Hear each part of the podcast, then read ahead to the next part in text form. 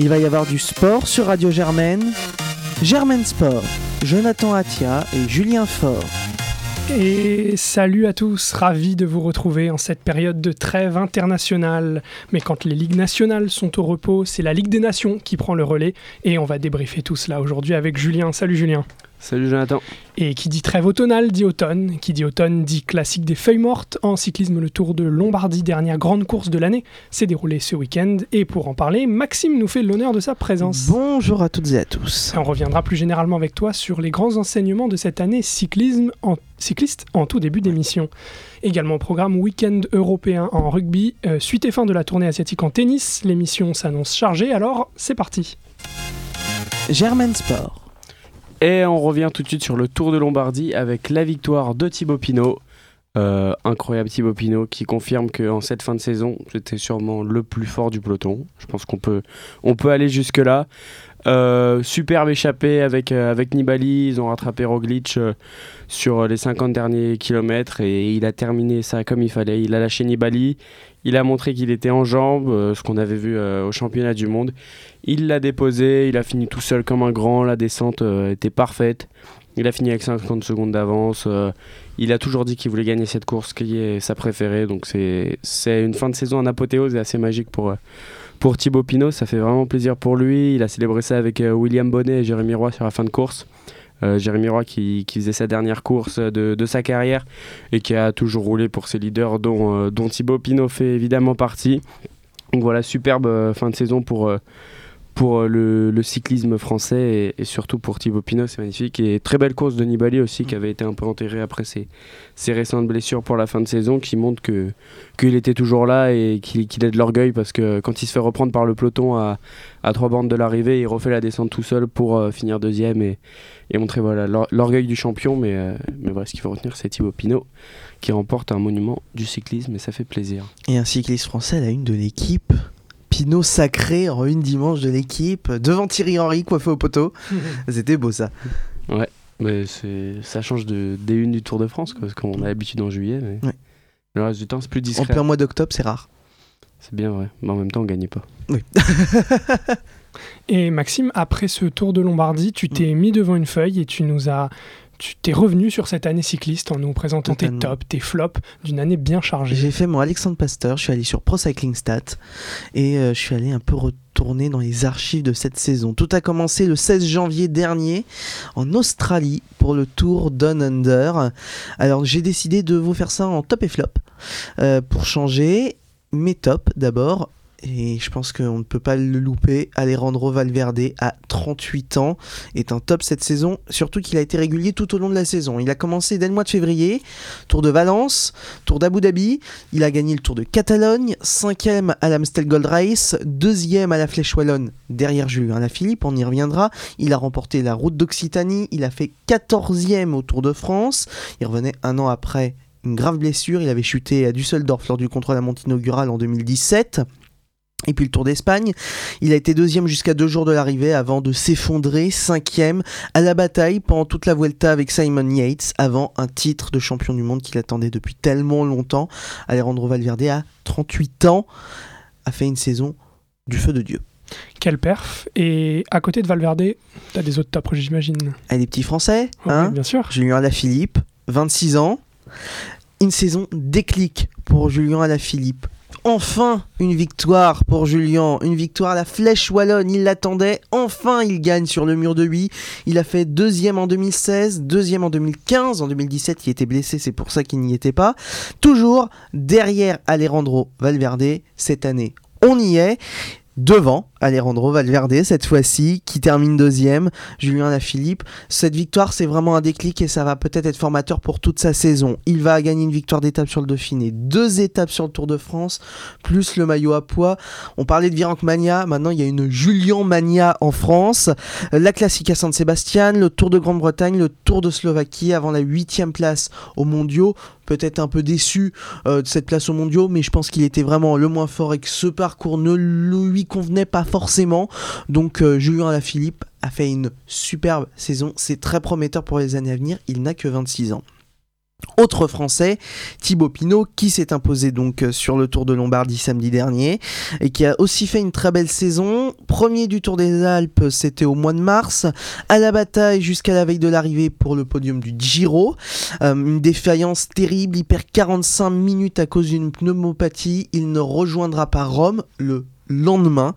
Euh, il doit abandonner pas de Tour de France, du coup, il l'avait prévu dans son programme et du coup, il va faire la Vuelta où il brillera deux étapes, sixième du général et une fin de saison canon.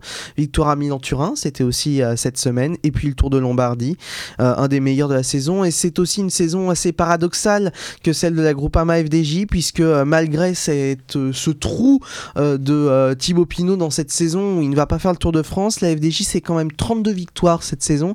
C'est la quatrième meilleure équipe dans le peloton mondial, c'est-à-dire que devant on a la Quick Step, on a la Sky, on a la Mitchelton Scott et on a la FDJ qui arrive en quatrième position. Avec une victoire sur le tour pour, euh, pour Et la victoire sur euh, le tour d'Arnaud Desmar et le titre de champion de France pour la je ne sais combienième année consécutive d'Anthony Roux. Bref, une un saison. maillot rouge aussi un peu sur la Vuelta. Et un maillot rouge de Rudy Mollard sur la Vuelta. Bref, une saison accomplie pour la groupe FDJ qui, je pense, cette année, plus que les années précédentes, s'est vraiment imposée comme une saison, comme une équipe importante du plateau du World Tour. Plus, plus qu'AG2R qui était plus le, mm. leadership français. Là, c'est vraiment eux compris, totalement. Lead, cette saison. Vraiment. Le problème d'AG2R, je pense, c'est qu'ils n'ont qu'un leader qui est Romain Bardet et que même si on a des Pierre Latour, ah, Tony Galopin derrière, ouais, l'équipe était l'équipe est belle, mais je pense qu'elle est trop centrée sur Romain Bardet pour pouvoir avoir un leadership. Alors que et, et Perron en fait étaient tellement vieux, ils sont restés tellement longtemps qu'ils ont pu cacher qu'il y avait personne derrière. Total. Mais Latour peut bien exposer l'année prochaine ou dans deux ans quand même il a un potentiel assez fou ce, ouais. ce type. Mais pareil à la, la FDJ qu'à qu Godu qui est, hmm. qui est tout jeune qui doit avoir 21 qui nous a fait un strike à Milan-Turin assez magnifique. Il s'écarte il fait tomber euh, Miguel André Lopez. C'était assez beau. Et comme quoi quand on enlève la, la, pression sur les épaules de Thibaut Pinot il est capable de nous faire des choses hmm. exceptionnelles. Bon et aux côtés de Valverde à la Philippe Thibaut Pinot tu nous as déniché un dernier petit top? Un petit Sagan? Allez. Hein euh, bon plus de maillot arc-en-ciel pour Peter Sagan on peut s'y attendre. Hein. Le parcours était beaucoup trop dur, mais quand même une saison euh, accomplie. Il euh, égale le record du maillot vert. Sixième maillot vert pour Peter Sagan, record d'Eric Zabel égalé. On rappelle Eric Zabel, sprinter allemand de la T-Mobile dans les années EPO. Trois étapes sur le Tour de France 2018. Et puis surtout la consécration cette année pour Peter Sagan il a vaincu l'enfer, l'enfer du Nord. Il a gagné Paris-Roubaix devant le coureur de l'équipage G2R. On en parlait, euh, Sylvain Dillier. Euh, il a, après le Tour des Flandres en 2016, c'est son deuxième euh, monument flandrien. et puis un troisième Game dans la poche. C'est plutôt pas mal. Saison accomplie encore pour Peter Sagan. C'est énorme, c'est énorme. Il, est fou ce type. Et encore une fois, il va pas reporter euh, son maillot euh, d'équipe euh, classique, puisqu'il est encore champion de Slovaquie, donc il va encore avoir un maillot distinctif au moins jusqu'au mois de juin.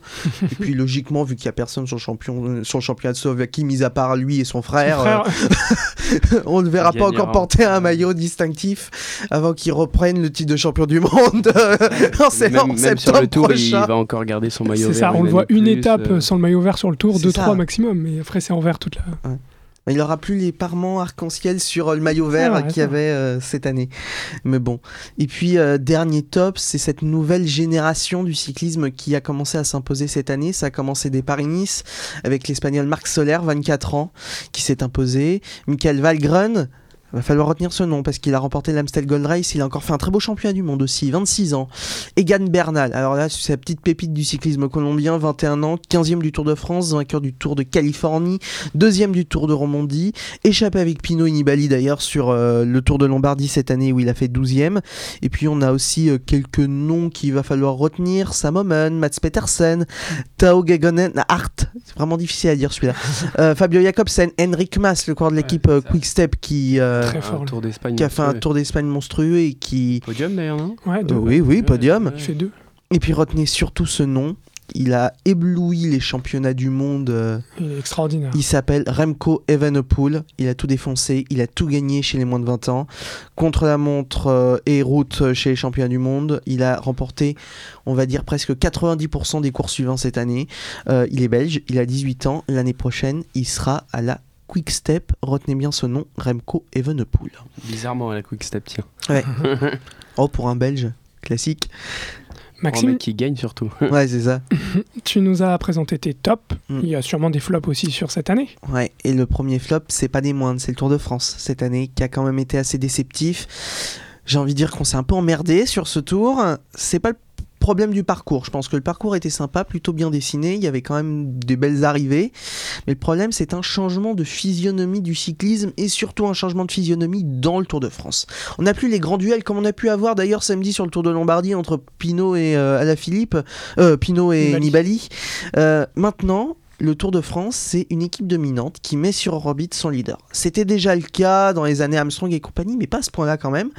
Cette année, c'était Geraint Thomas. On n'a plus d'attaques. Quand il y a des attaques, elles sont reprises par Sky, qui a encore au moins 6 coureurs à la dernière côte.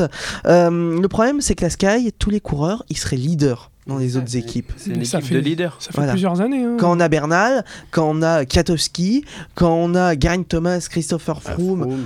C'est ça, hein. euh, Bah, Woutepouls, là. Voilà, Woodpool et compagnie, tous ces coureurs-là seraient leaders à l'Auto Jumbo, à l'Auto NL, enfin dans toutes les autres équipes. D'autres ont déjà pris leur envol. Richie Porte à l'époque, Richie qui était, Porte qui a pris son envol. Voilà, c'est un truc de fou. Tout simplement, c'est un truc de fou. Donc, Et c'est lassant un peu. et c'est lassant pour le Tour de France. Et le problème, c'est que pour le Tour de France, ça peut être mortel. Réellement. Même eux n'en tirent aucune gloire finalement. Parce que tout le monde les critique euh, parce qu'ils bloquent la course ou quoi.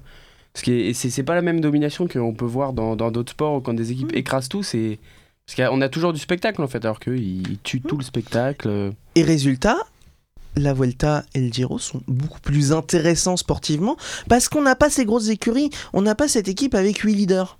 Mais surtout que la folie est autorisée quoi. Mm. Alors, Sky bloque tout, ils prennent Et on a 3 eu minutes des- sur, sur, des, sur des vieux faits de course en début de, Ouais, de tour à chaque fois, des crevaisons, des bordures, ils se font plaisir. Et après, euh, on se fait chier. Mais encore, pendant Froome est trois tombé cette année. Ouais, mais, mais vu qu'ils ont d'autres leaders, ils ont dit vas-y, hop, c'est parti. Alors que sur les, les autres grands tours, bah, ça attaque à tout va. Mm. euh, T'as 3 Il y a minutes des attaques à à, la 60. veille de l'arrivée, t'es pas sûr de gagner. euh. Il y a des attaques à 70 km de l'arrivée et c'est pour ça qu'on aime le cyclisme. C'est ce qu'il y avait encore il n'y a pas si longtemps dans le Tour de France. Rappelez-vous du Tour de France 2011 où Thomas Vauclair, maillot jaune, et v- Contador va attaquer à 70 km de l'arrivée pour aller euh, sur l'étape de l'Alpe d'Huez. Thomas Vauclair perd tout. Euh, enfin, C'est Schleck. Ouais, il y a, il y a Contador et Schleck qui attaquent. deux, Il y a les ouais, deux qui Schleck. attaquent. Une course de folie. Il y a Vauclair qui essaie de suivre mais qui explose complètement parce que bah, quand on essaye de suivre, dans, voilà, c'est pas un grappeur du niveau de Schleck, Contador et Evans. Enfin voilà. J'ai l'impression que c'est le dernier grand tour à suspense parce que derrière il y a Mhm. Wiggins, derrière il y a Froome, derrière il y a Nibali qui écrase Voilà, tout. Nibali, ouais, Nibali, mais en plus on avait deux Français sur le podium, Voilà, c'est pour ça ça, qu'on s'en souvient et que ça allait. Mais c'est vrai que c'est le dernier grand tour avec un gros suspense jusqu'à deux jours de l'arrivée, quoi. Alors qu'on a ça tous les ans sur la Vuelta et sur le Giro. Ah, Mais clairement, c'est c'est une déception tous les ans. hein. D'autres On se réconforte juste avec des victoires de Français à la Philippe, des maillots distinctifs ou quoi, mais on, bah, en on parlant de manque maillot spectacle, distinctif, hein, autres flops. ouais, la saison 100 de Wawa Warren Barguil. 2017 était l'année de la Wawa Mania. En 2018, c'est une année sans. Zéro victoire pour Warren Barguil cette année. À la bataille au- pour le maillot à poids, mais battu par Julien Alaphilippe sur le Tour de France. La chute sur le mondial pour miner le moral. Et puis une adaptation difficile à la Fortunéo Sam Six, sa nouvelle équipe après euh, la Sunweb euh, les années précédentes. Bref, euh, Warren Barguil, pas très bonne année. Et puis euh, pour finir, c'est la fin d'une génération pour les amoureux de cyclisme. L'année dernière, nous avions dû dire au revoir à Thomas Vauclair, Tom Bonnen et Fabien Cancellara.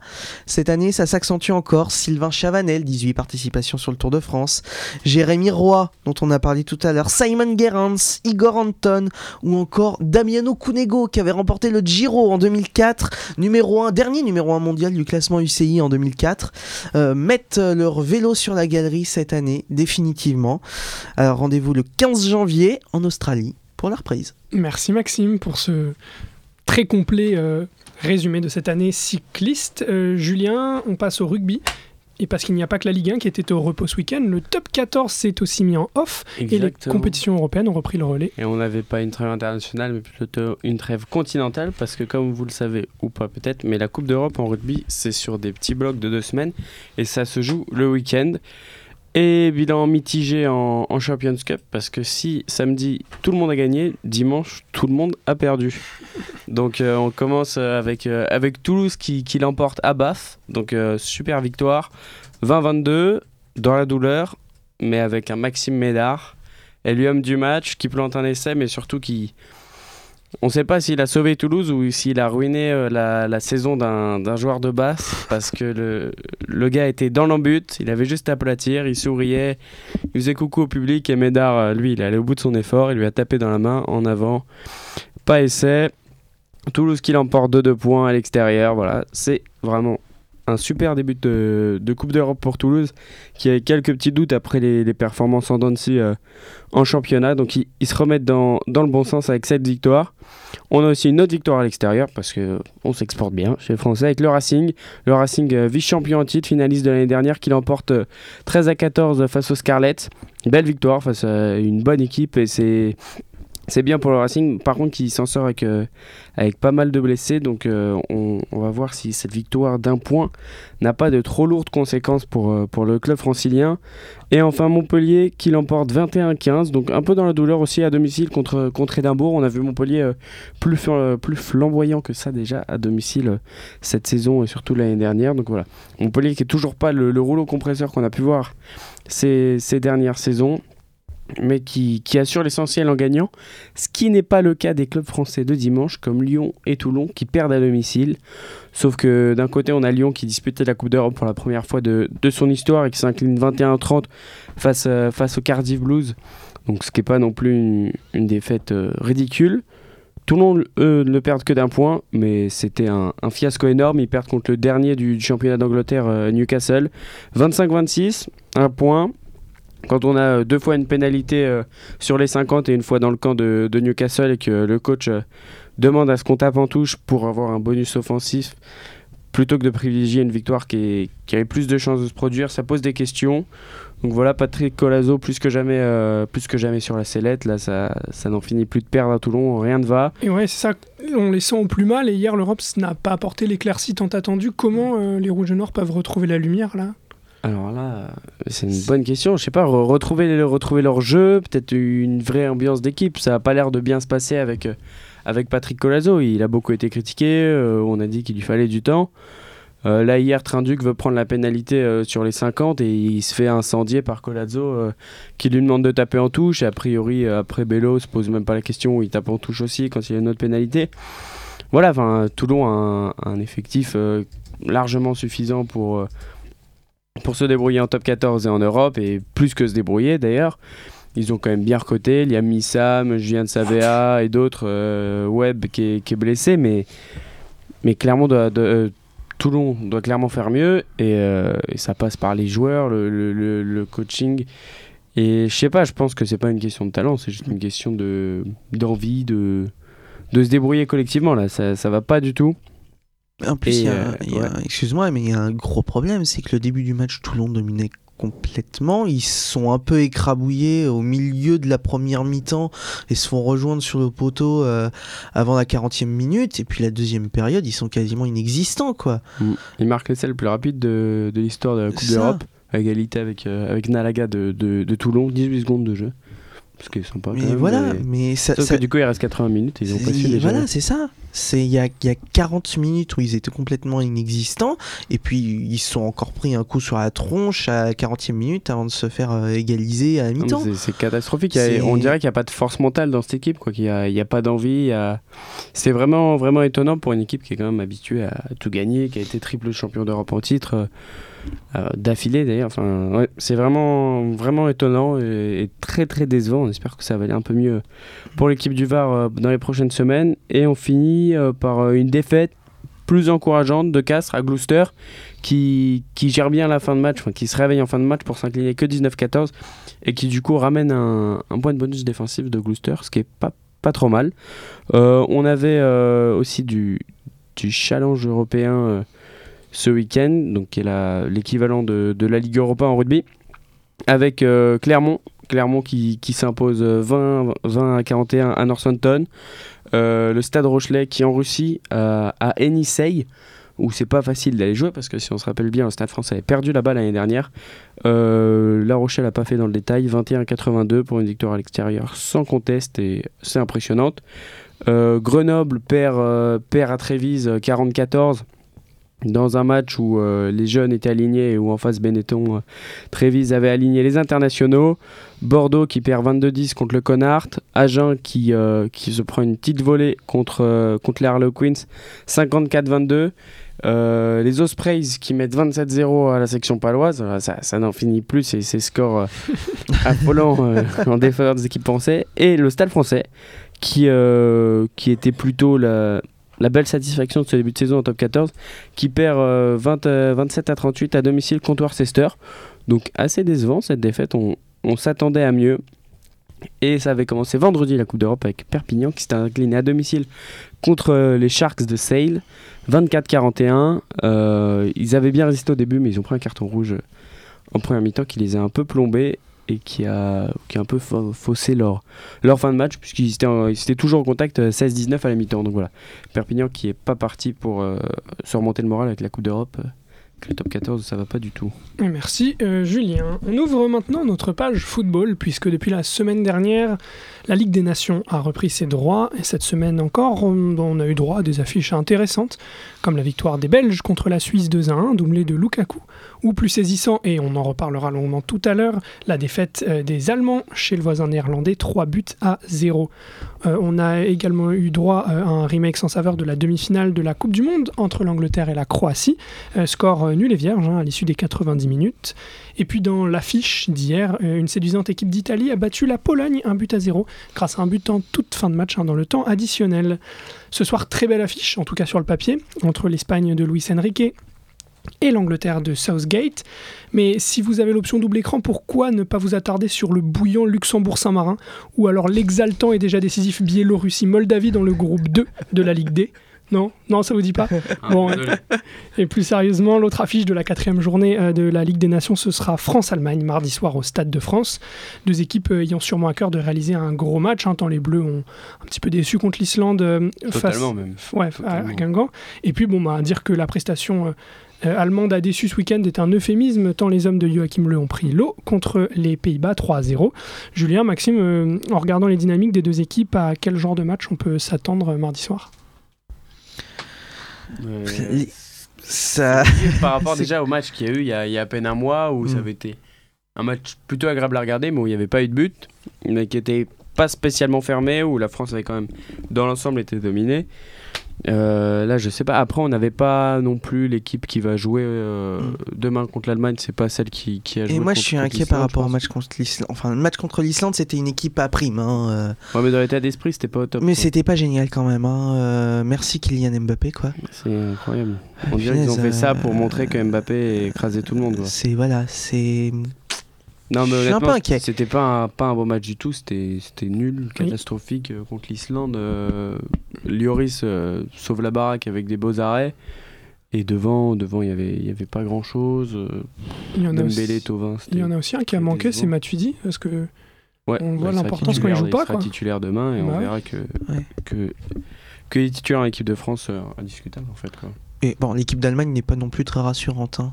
Euh, non, mais ça reste l'Allemagne qu'on n'avait pas réussi à battre la dernière fois et qui a plutôt dominé. Donc, euh, après, ils ont pris 3-0 sur un match. ça se on va les. ils ont pris 3-0 face à une équipe des Pays-Bas qui n'est pas forcément non plus la meilleure équipe des Pays-Bas de l'histoire. Donc. Euh, C'est sûr. Après, on va jouer au Stade de France. En général, le niveau de performance s'élève un peu plutôt qu'à Guingamp, là où c'est un petit public. Je sais pas s'ils ont autant l'envie quand ils vont bah, jouer en province. Guingamp, hein. ça, s'il y avait eu un beau match, ça aurait été un, ça aurait été un chaudron. Hein.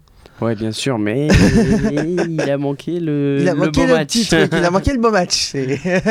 ouais, bah, je sais pas. C'est une vraie, vraie question, le match, de, le match qui arrive. Là, je sais pas du tout comment me placer euh, face à ce match. Je sais pas. Je pense qu'on va. Je pense pas qu'on perde. Et puis même comment se placer face à la Ligue des Nations. Mais ça, c'est une autre question. C'est une autre question, mais c'est une succession de matchs amicaux. Euh, hmm amicaux. que là, il y a un enjeu. mais, les nations les jouent comme des matchs amicaux. Ah quoi. Ça fait tourner. Euh, on teste, c'est plus pour tester des nouvelles compos. Normalement, demain, on aura, une, on aura une équipe euh, mm. assez classique. Proche, à part la charnière, hein, vu, l'absence de Youtiti. on devrait retourner sur du Kimpembe Varane a priori, même si Kimpembe n'a pas fait le match le plus fou. Ouais, mais ça serait bien qu'il serait. Parce qu'en fait, il fait les deux boulettes qui apportent les deux buts, mais le reste du match, il est pas non plus kata ou quoi. Et euh, ouais, ce serait cool qu'il arrive à s'imposer un peu en équipe de France, montrer, que, montrer le niveau qu'il a au PSG, quoi. Sinon, au pire, on a Mamadou Sakho. Ouais, Mm. exactement. À noter que le match a déjà commencé du côté des forfaits et on est à un partout. Boateng, euh, forfait du côté de, de l'Allemagne. Et puis c'est Tovin blessé au pied droit qui prendra pas part aux festivités. Est-ce qu'il y aurait pris part dans tous les cas? Non, je Je pense suis pas. pas sûr. Je pense pas. hein. Je suis pas certain. Euh, on peut rapidement évoquer le Ballon d'Or puisque la liste est tombée la semaine dernière et on a 7 Français, euh, dont 6 champions du monde, si on met Karim Benzema euh, de côté. Griezmann, Pogba, Lloris, Varane, Mbappé et Kanté, 6 champions du monde dans, la liste. Un Français peut-il soulever la récompense suprême? Euh, un Français doit la, Oui. doit la soulever quand même. Et- étant donné la nouvelle réglementation du Ballon d'Or qui revient à la réglementation des années pas FIFA, quoi, donc où les années FIFA, c'est-à-dire que les sélectionneurs, les joueurs et les journalistes votaient. Maintenant, on revient comme avant euh, la période Messi, Ronaldo, Ronaldo, Messi, c'est-à-dire qu'il n'y a que les journalistes qui votent. C'est ce qui avait créé en 2006 Cannavaro, en gros, pour résumer. Euh, voilà, je pense que un Français aura le Ballon d'Or parce que dans l'esprit des journalistes, un champion du monde doit être Ballon d'Or, à mon avis. Mais que, que aussi, euh, on a Griezmann qui gagne la Ligue Europa, on a Ouais. Varane qui gagne la Ligue des Champions, on a euh, Kanté qui est euh, dans le Mm. top 3 des meilleurs joueurs euh, en Angleterre, et on a Mbappé qui est le meilleur joueur de la saison. Ce qu'il qui faut espérer, c'est que cette dispersion des votes ne pénalise justement pas les Français. Non mais en fait, moi j'ai j'ai un peu peur de ça euh, à la fin de l'été. Et Modric, fin début de saison. euh, Pas terrible. Cata- genre, oui, enfin, euh, le il Real, est dans l'ombre, À l'image il- du Real. à l'image Ouais, du Real. dans- on, il on parle, on parle plus de Modric, quoi. Les, les gens l'ont presque oublié et, enfin, on peut le voir Mm. partout. Les, même Mo- Mohamed Salah, c'est pareil. En fait, les, les principaux concurrents, aujourd'hui, on a l'impression que c'est Messi et Ronaldo Mm. qui pourraient revenir dans la course.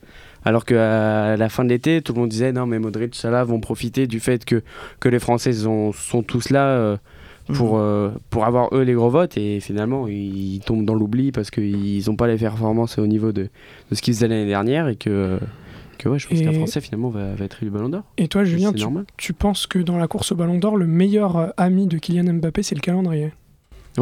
Parce que les votes s'arrêtent autour du 9 novembre, un truc comme ça, ou du 7 novembre. Et euh, Mbappé a un calendrier de rêve pour briller. Pour, Mm. euh, bon, déjà que là, ça fait un mois, il brille, qu'avant sa suspension, il brillait à, tous les matchs et il éblouissait tout le monde.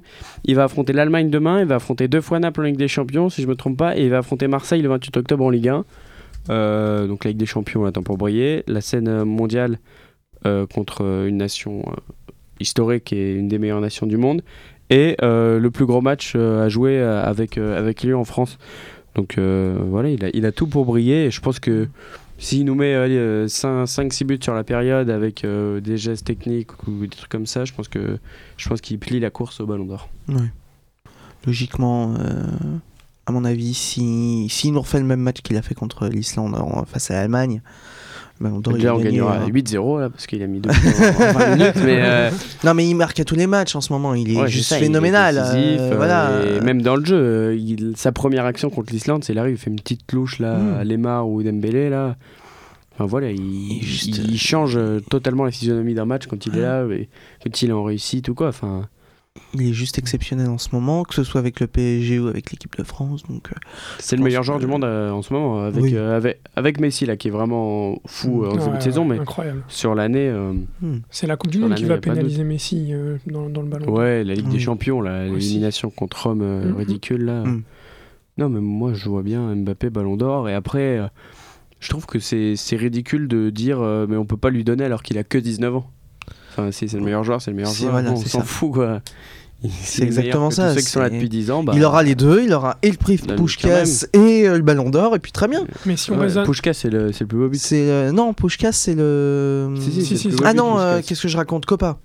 Le Ouais. prix Raymond Copa, le nouveau Ballon Ouais, d'Or. Espoir, c'est ça. Ça, il l'aura. Si- si on raisonne- s'en fout, il vise le ballon oui. d'or de toute façon. Si on raisonne purement au mérite, moi je vois plus Varane. Enfin, je trouve que la saison de Varane est plus complète encore que celle d'Mbappé. Parce qu'il y a aussi la Ligue des Champions et Varane, enfin, c'est c'est vraiment monstrueux sa saison. Donc euh, ça viendrait ponctuer une magnifique saison pour Varane. Déjà, on sait tous que c'est un défenseur. Ouais, non, bien sûr. Ça Bah, pénalise. Il est moins décisif. Jurisprudence et- Cannavaro. hein. Ouais, pas. Non, non, ce sera Ouais. compliqué. Mais euh, si on. La passe si du Real le pénalise un peu, même s'il Aussi. fait partie des joueurs les plus solides, mais. Non, non.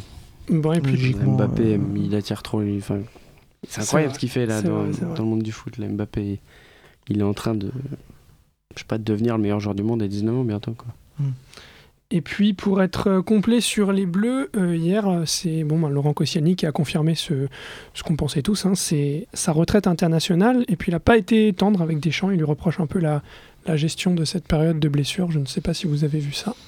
J'ai j'ai- j'ai lu, j'ai lu. Bah, J'ai vu ça, ouais. c'est- Je pense que c'est il est juste triste de ne pas avoir été Ouais, champion du monde et de pas avoir été de la fête. Ouais, qu'il savait qu'il aurait été quoi. Voilà, Il aurait été présent. s'il il aurait été blessé. présent, il aurait été champion du monde, il le sait par- parfaitement bien. Il devait prendre sa retraite internationale après, la. Coupe du Monde, du coup il a dû la prendre avant, et c'est une blessure qui se refermera jamais. C'est exactement la même blessure que les six qui ont quitté Clairefontaine en 98. Mm. Ibrahim Ba, on ne l'a plus vu après 98. Koscielny, voilà, il va se reconstruire parce que c'est un très bon joueur, parce que c'est un bon défenseur. Ouais, avec son équipe, Il a bientôt fini sa carrière. il a parce bientôt que fini voilà, sa carrière. Voilà. Il va se reconstruire et voilà. Mais c'est une plaie qui se refermera jamais. Ah, Bien sûr, c'est. sa deuxième étoile, manqué, saigne. C'est un acte manqué incroyable. Voilà. Enfin, il pourra jamais revenir là-dessus. Et quoi qu'on en dise, même si il le dit de toute façon qu'il était super heureux pour les Bleus, mais que euh, voilà, dans une, une partie au fond de lui, voilà, il se disait mais s'ils perdent, euh, voilà, je sais pas, j'aurais moins de regrets. euh. c'est ça en fait, c'est peut-être que la Mhm. victoire fait qu'il a plus de regrets qu'autre chose.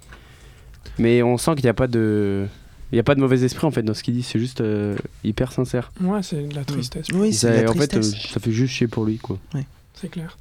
Euh, bon, pour boucler la page foot, petit pronom pour mardi, les gars Ah, punaise. Ouais, une petite victoire, mais pas, pas où. Bah, je je pense que Mbappé va faire gagner la France en fait. Allez, on retient. Un petit 1-0, ouais. 1-0, allez. Alors on va finir euh, cette émission par du tennis. Euh, chez les hommes, après les ATP de Chengdu, Shenzhen, Pékin et Tokyo, les Masters de Shanghai bouclaient la tournée asiatique. Finale en apothéose euh, hier pour Novak Djokovic. Le Serbe, véritable phénix en cette deuxième partie de saison, s'est imposé en 2-7 contre Borna Koric. Euh, il n'aura pas concédé le moindre set pendant sa semaine et c'est son 32e Master 1000. Il signe en plus de, euh, cela sa 18e victoire de suite euh, et pointe à la deuxième place de l'ATP. Quelle remontée avec en ligne de mire la première place finalement tout à fait atteignable de, de Rafael Nadal. La saison tennis ne va pas tarder à s'achever. Il ne reste plus que les tournois de Stockholm et Anvers, Anvers et Moscou ce week-end. Bâle et Vienne la semaine prochaine avant de finir sur les Masters de Paris et bien entendu sur l'ATP Finals de Londres. Euh, L'ultime compétition de l'année, ces Finals de Londres qui, qui réunissent les 8 meilleurs joueurs, se déroulera malheureusement sans Juan Martin Del Potro. On a appris hier euh, que l'Argentin était blessé, c'est une fracture de la rotule a priori euh, pour lui. Voilà, les, les galères reprennent. blessure quoi. Les galères reprennent, la rééducation, c'est. On est un peu déçu, triste pour lui qui revenait à son meilleur niveau. pour lui, ouais, ouais, mais après, en, règle générale, le- l'ATP qui, qui a du mal à voir émerger ses, ses jeunes. Quoi. On, a, on a des surprises après, genre Young Shun euh, qui va en demi euh, à l'Open d'Australie en début d'année, mais finalement, on voit que c'est juste les anciens qui étaient dans des galères pas possibles Exactement. qui reviennent et Ouais, qui toujours, retrouvent ouais. leur niveau. Là, je sais pas, l'année prochaine sera Murray peut-être. Ouais, On a ouais. toujours les 4, 5, Ou 6 Tsonga, mêmes hein, depuis on fait- 10 ans, On quoi. peut espérer peut-être Songa qui lui Ouais, aussi Tsonga, pareil, c'est là, il 33 tombe ans au fond du même. trou, peut-être que hop, il c'est jamais on aimerait. Il va, il va aller nous gagner Roland Garros, on va rien comprendre. ça serait si beau, ça serait si beau. Bon, et chez, chez les femmes, euh, la tournée d'Asie se poursuivait aussi et Caroline Garcia a brillé, titrée en finale contre Pliskova. C'est son septième titre en carrière et enfin le premier de sa saison 2018. Il était temps, après une saison un peu galère pour euh, la lyonnaise. Sa victoire la place au 12e rang du WTA, euh, une belle remontée, mais qui sera toutefois trop juste pour disputer les Masters de fin d'année. Une belle montée consécutive, une belle chute surtout. Oui, oui, c'est ça, mondiale, elle est passée 16e. T'es au bon, fond du trou, mais bon, elle au finit. fond du trou, 16e. Mais après, ça, c'est c'est l'homogénéité du, du tennis féminin qui fait qu'on peut passer de. On peut rester, je sais pas, dans le top 5 super longtemps parce qu'on n'a Mm. pas fait le point en début de saison. On a eu une partie, on a, ça. on a tout gagné et hop. C'est comme Ladenovic qui euh, a enchaîné euh, 14 défaites de suite et qui est resté toujours dans le top 15. Bon. C'était. mais- Enfin, après, c'est le système de points ouais, qui, qui fait ça, Mm. mais bon. C'est assez. La WTA, c'est super équilibré, ça, ça bouge dans tous les sens. Il n'y a, pas de, de leader euh, vraiment défini, je trouve, à part Alep et, et Williams, mais, mais du coup, c'est cool. Ouais, c'est ouvert. Bah voilà, on a fait le tour, je crois, pour, euh, pour ce week-end de sport, pour l'actu. On va vous quitter, on va vous souhaiter un bon match demain soir. Allez les Bleus Allez, les bleus, bien sûr. Allez, les et, bleus. euh, et on se donne rendez-vous lundi prochain pour, euh, pour le retour de, de la. Ligue 1, pour le retour de plein de choses et pour Germaine Sport. A plus Salut.